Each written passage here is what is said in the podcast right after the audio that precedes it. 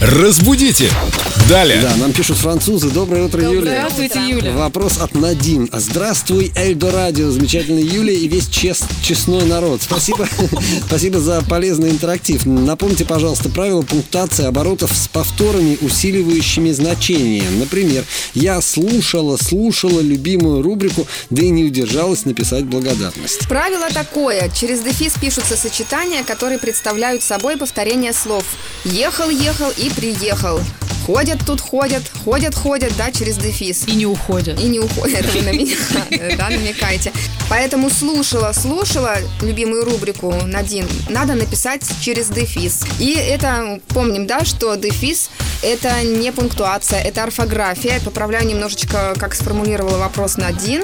Правило пунктуации. Дефис – это не пунктуация. Пунктуация – это знаки препинания. Это Да. для тех, кто забыл. А знак препинания – это тире. Тире и дефис путать нельзя. Да, мы поняли, спасибо. И Надин, надеемся, довольна ответом. Спасибо, Юлия. Приходите к нам. Разбудите! Далее.